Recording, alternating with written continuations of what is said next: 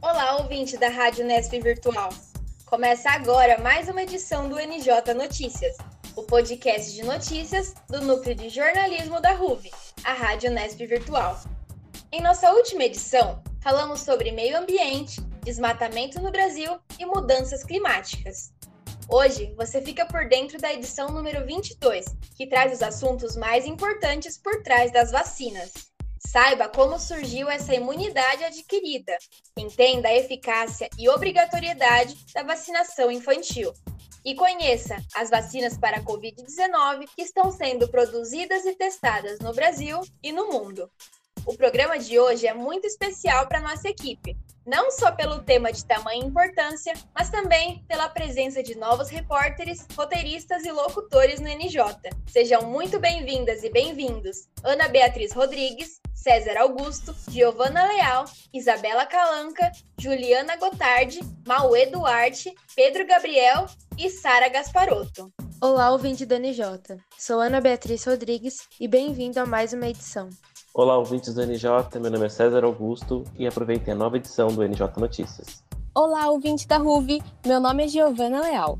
Oi, ouvintes da RUV. Espero que gostem de mais uma edição. Eu sou Isabela Calanca. Olá, ouvinte do NJ. Seja bem-vindo. Eu sou Juliana Gotardi. Olá, ouvinte da RUV. Seja bem-vindo a mais uma edição do NJ Notícias. Eu sou o Mau Eduardo. Olá, ouvintes do NJ. Eu sou Pedro Gabriel e bem-vindos a mais uma edição do NJ Notícias. E eu sou a Sara Gasparotto, sejam muito bem-vindos a mais uma edição do NJ Notícias. Eu sou a Carolina Vignali e começa agora a edição do NJ Notícias sobre vacinação.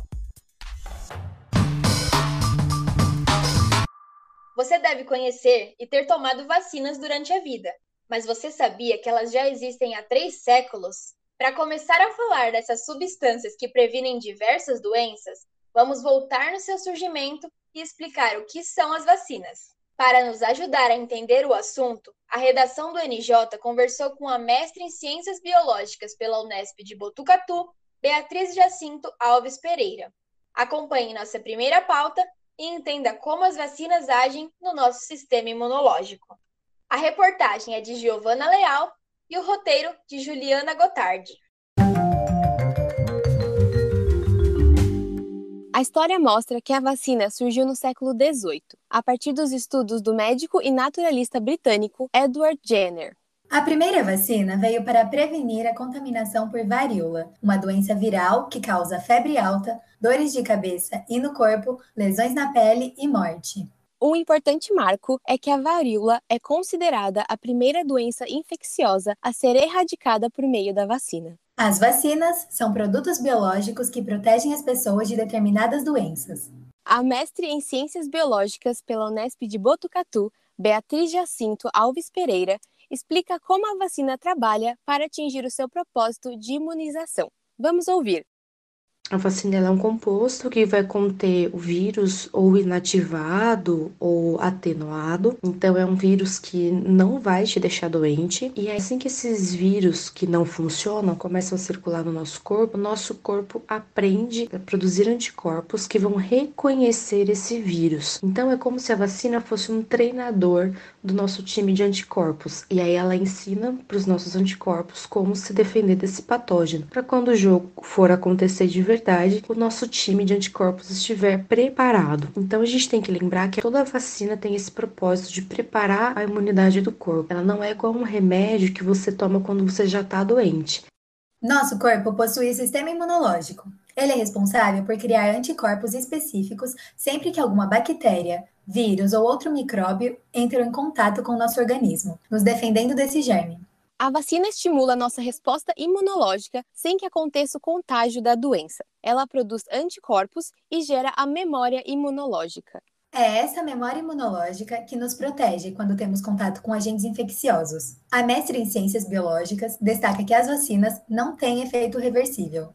O efeito das vacinas, ele não é reversível. Uma vez que seu corpo aprendeu a reconhecer aquele vírus, ele está preparado para quando esse vírus vier, o seu corpo puder se defender. E outro cenário que é possível é que depois de um tempo que a gente passa pela vacina ou pela doença, a nossa taxa de anticorpos específicos dá uma diminuidinha. Isso não quer dizer que o nosso corpo deixou de produzir esses anticorpos ou que a gente pode pegar a doença de novo. Isso quer dizer que como esses anticorpos não estão sendo necessários ali, eles não estão mais em circulação, mas quando o vírus atacar de novo, o corpo tem capacidade de produzir esses anticorpos. A bióloga Beatriz afirma que as vacinas são eficientes para a prevenção de diversas doenças e que o desafio científico na criação das vacinas é conseguir fazer uma para um vírus com alta taxa de mutação. É por isso que ainda não existe uma vacina para o vírus da HIV, causador da AIDS, doença que ataca o sistema imunológico e deixa o organismo vulnerável a doenças. Beatriz comenta a influência das mutações dos vírus na criação de vacinas. As vacinas que a gente está falando são para vírus e os vírus eles têm uma alta capacidade de mutar, ou seja, eles podem ficar diferentes e aí o nosso corpo não consegue reconhecer mais esse vírus e é preciso um novo tipo de anticorpo. Por isso que a vacina ela geralmente é específica para um vírus. Por isso que todo ano a gente toma vacina para gripe, porque sempre aparece um tipo novo de gripe e aí os nossos anticorpos têm que ser preparados para receber esses novos tipos de vírus. Todos devemos ter consciência da importância da vacinação, que é a melhor forma de prevenir doenças. Tomar vacinas garante a proteção da própria saúde e também assegura o bem-estar dos familiares e amigos ao redor. Além disso, diminui o número de hospitalizações e o gasto com medicamentos. Eu sou Giovana Leal. E eu, Juliana Gotardi. De volta ao NJ Notícias. Obrigada, Giovana e Juliana. A prevenção de doenças por meio da vacinação se reflete na imunidade coletiva e na proteção pública de determinado local. E parte importante dos indivíduos vacinados são as crianças, que ainda não possuem um sistema imunológico formado. Nossa segunda pauta traz o funcionamento, as metas e a obrigatoriedade da vacinação infantil no Brasil. Para nos ajudar com as informações, o NJ convidou a doutora em enfermagem pela Unesp, Ivana Gonçalves. Ivana também é responsável técnica de enfermagem do Centro de Referência de Imunobiológicos Especiais e Núcleo Hospitalar de Epidemiologia, do Hospital das Clínicas da Faculdade de Medicina da Unesp de Botucatu. A reportagem é de Isabela Calanca e o roteiro de Ana Beatriz Rodrigues. A vacinação é importante para todos mas as crianças têm suas defesas imunológicas ainda em processo de formação e são mais suscetíveis às doenças. Assim, antes das vacinas, muitas crianças morreram de doenças que hoje são prevenidas, como sarampo, poliomielite e varíola, que foram considerados erradicados no Brasil por conta da vacinação. Mesmo que os agentes infecciosos continuem a existir, a vacinação de uma quantidade suficiente de pessoas cria a imunidade coletiva, que dificulta a disseminação das doenças. A redação da NJ conversou com a doutora em enfermagem pela Unesp Botucatu, Ivana Gonçalves, que informou sobre a importância da vacinação na infância.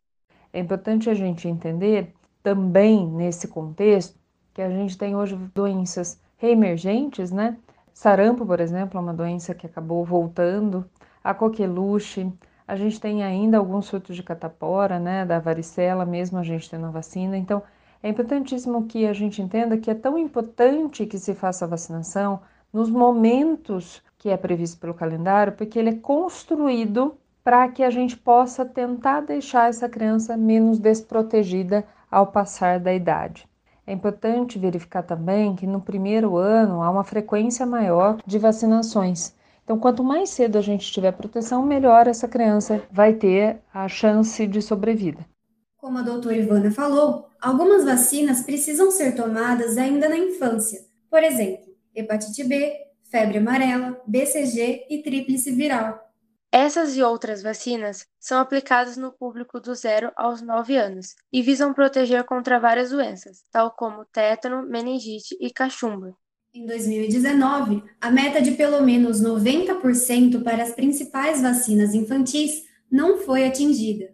Segundo o Programa Nacional de Imunizações, o PNI, as vacinas devem chegar em 100% do território nacional, inclusive para as crianças. Ivana Gonçalves explora um pouco sobre essa falta de vacinação para todas as pessoas. A gente hoje fala de hesitação vacinal, né? E hesitação vacinal a gente entende como atraso na aceitação uh, ou recusa de vacinas, tá? A gente tende a pensar muito só no movimento anti-vacinas, mas a gente não tende a entender mais do atraso na aceitação, que também é um fator bastante importante para que as coberturas não sejam suficientemente altas, que não sejam adequadas, mesmo com a disponibilidade dessas vacinas no sistema de saúde especialmente no SUS, como é o nosso, onde as vacinas estão disponíveis nas unidades de saúde, né? A imunização através da vacina é um direito e beneficia não somente o indivíduo, mas também pessoas que fazem parte do convívio da criança e não puderam ser vacinados por questões clínicas. As consequências resultantes da não vacinação vão além de problemas de saúde. Esse fenômeno também causa impacto social e econômico. A doutora Ivana indicou a importância da vacinação de todos os indivíduos, que gera a imunidade coletiva. É importante entender que a gente sempre vai ter circulação do vírus ou da bactéria, né? Salvo algumas exceções. Mais importante é que mesmo circulando, né, mesmo a gente tendo contato com esse vírus e bactérias, quanto mais gente tiver sido vacinado, é muito menor a chance da gente ter a doença e, portanto, mais pessoas sendo infectadas e sendo e, e deflagrando essas doenças. Essa imunidade coletiva pode vir através da obrigatoriedade da vacina, e o Estatuto da Criança e do Adolescente, o ECA, assegura essa obrigatoriedade para a população infantil. O cumprimento da obrigatoriedade é comprovado por meio do comprovante de vacinação, e o responsável que deixar de cumprir essa lei pode ser penalizado. A obrigatoriedade da vacinação ainda é reafirmada pela Portaria número 597 de 8 de abril de 2004, ainda afirma a importância do comprovante de vacinação para o recebimento de benefícios concedidos pelo governo. A obrigatoriedade da vacina e a imunidade coletiva devem ser assuntos discutidos, ainda mais nesse período da corrida das vacinas contra a Covid-19. É importante pensar em um âmbito global ao analisar a aceitação da vacina, que pode ser essencial para o bem-estar coletivo. Isabela Calanca, e Ana Beatriz Rodrigues para o NJ Notícias. Muito obrigada, Isa Calanca e Bia Rodrigues.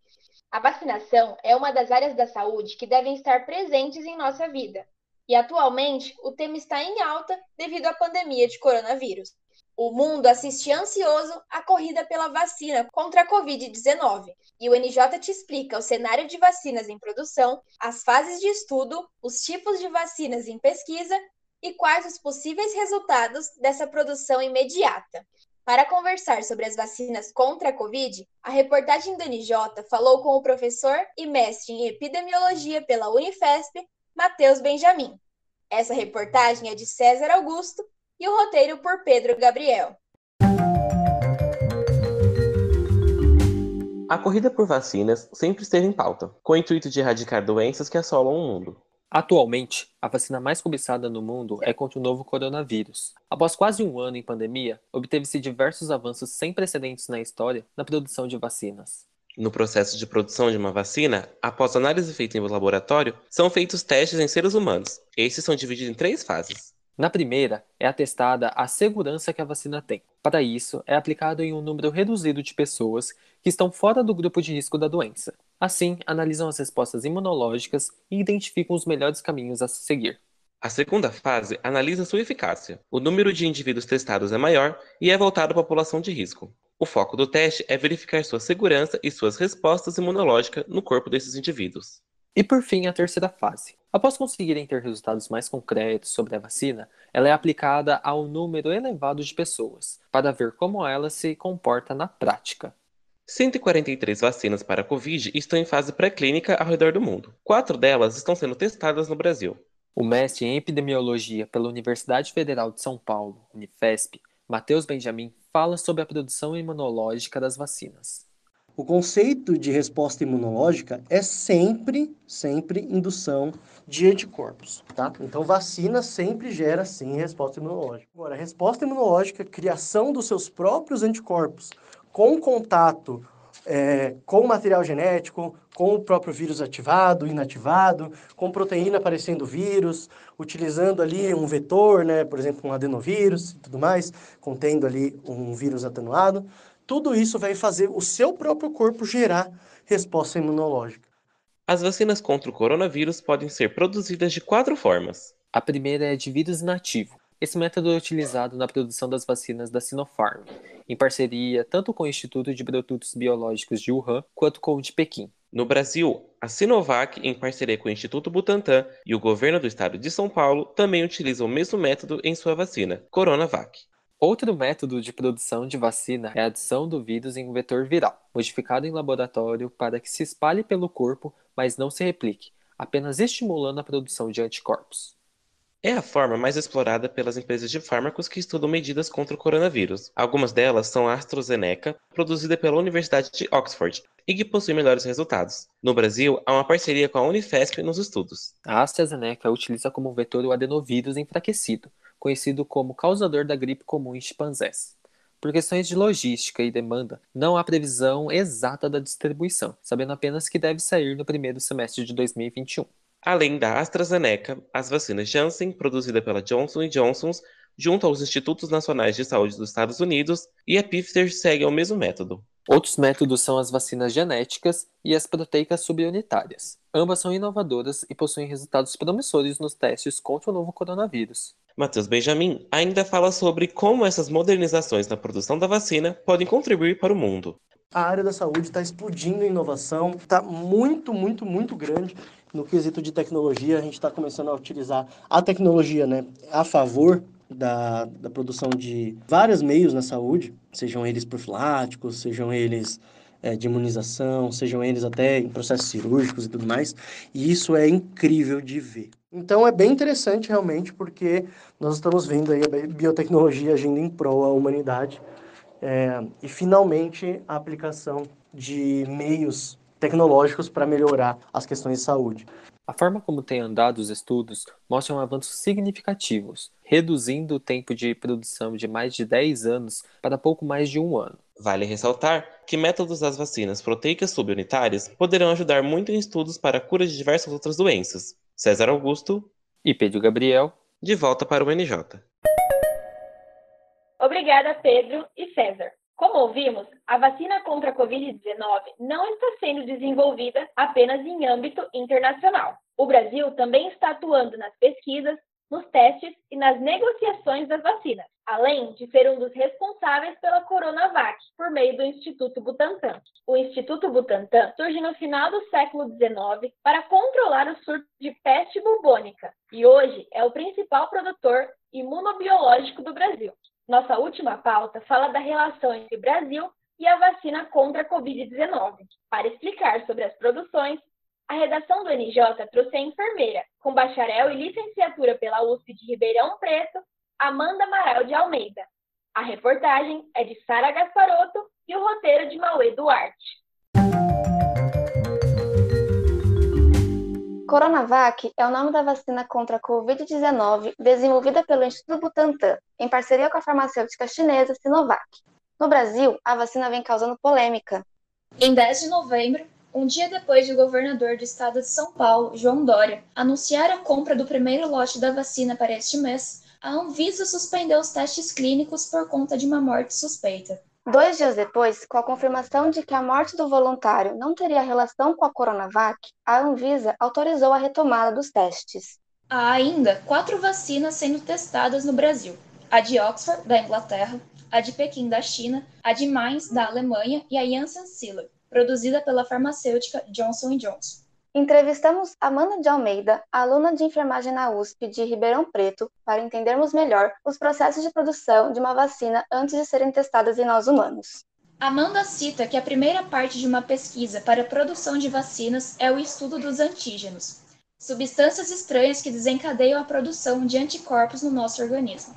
Depois disso, é necessário observar o que é mais viável para a pesquisa dependendo do microorganismo estudado, em seguida, são realizados alguns testes durante as fases pré-clínica, em células de animais ou em camundongos. Quando essa etapa for aprovada, começam os testes em seres humanos. Vale lembrar que todo esse processo geralmente leva em torno de 10 anos. Vamos ouvir. Se for aprovado nessas etapas, começa testes em seres humanos, que são três fases, né? Os ensaios que são hoje em dia bem falados aí na, na mídia.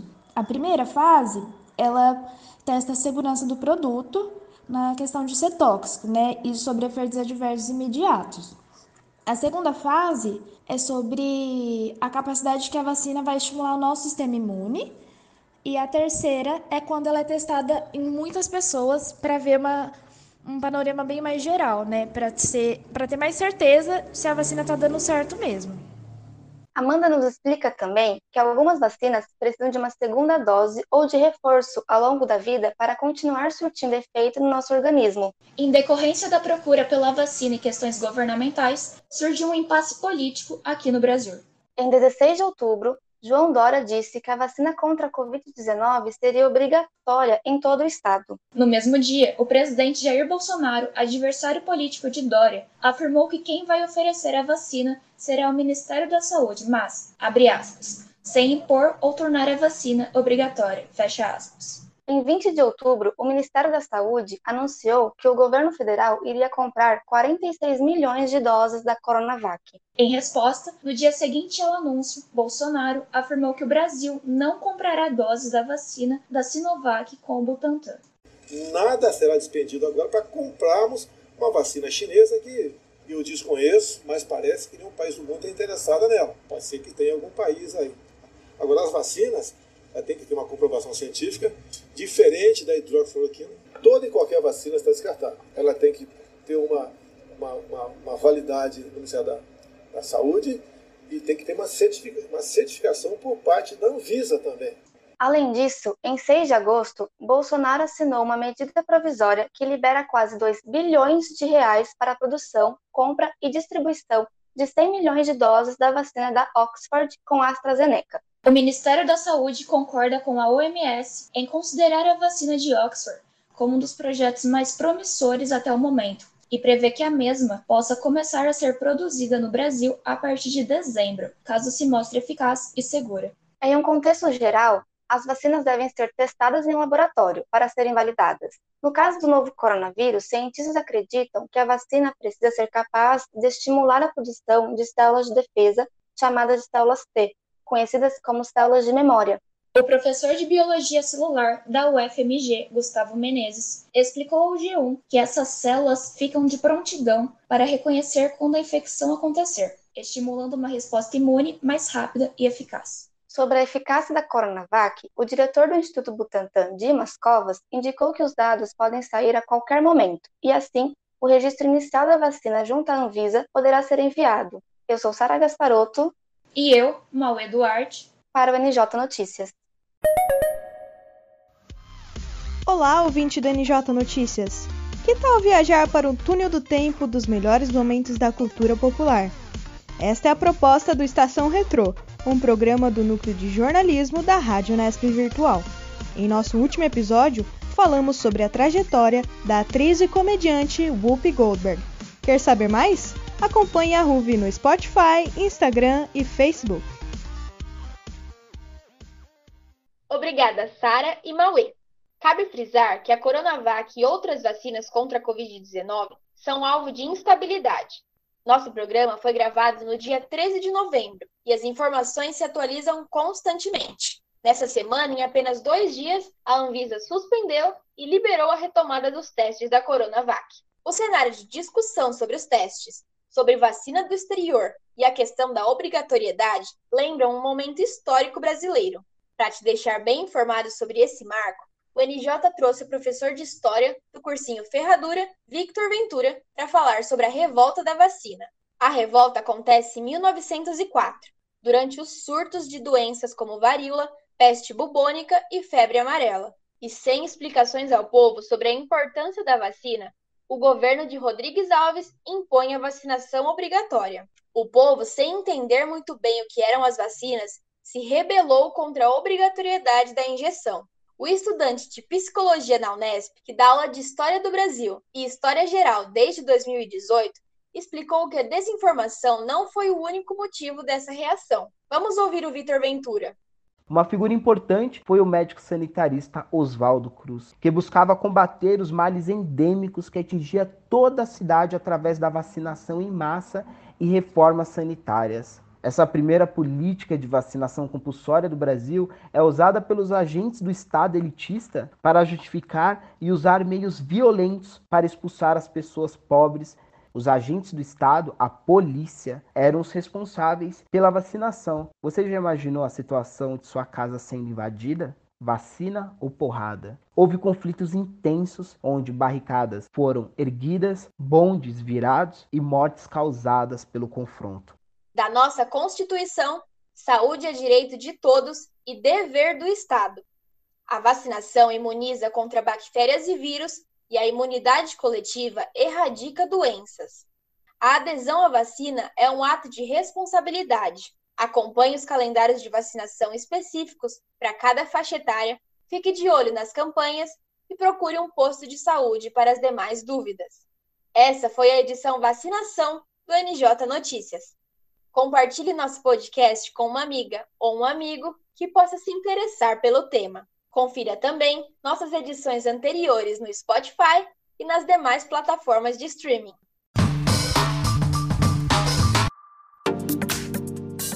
Olá, ouvinte do NJ Notícias. Você já conhece o Nem Te Conto?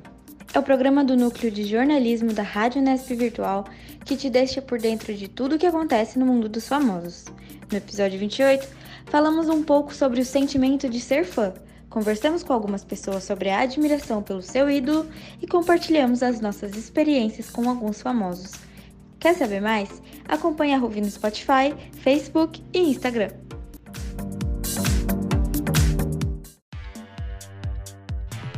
O NJ de hoje fica por aqui. Não perca nossa próxima edição e acompanhe a Ruve no nosso Facebook como Rádio Nesp Virtual e no Instagram, como arroba Ruvibauru. Esse é um programa do Núcleo de Jornalismo da Rádio Nesp Virtual. Pautas por Carolina Vignali e Letícia Garcia. Reportagens, roteiros e locução por Ana Beatriz Rodrigues, César Augusto, Carolina Vignali, Giovana Leal, Isabela Calanca, Juliana Gotardi, Mauê Duarte, Pedro Gabriel e Sara Gasparotto. Edição de som e produção por Carolina Vignali e coordenação do Núcleo de Jornalismo da RUV por Caroline Dalla Vecchia. Eu sou Carolina Vignali.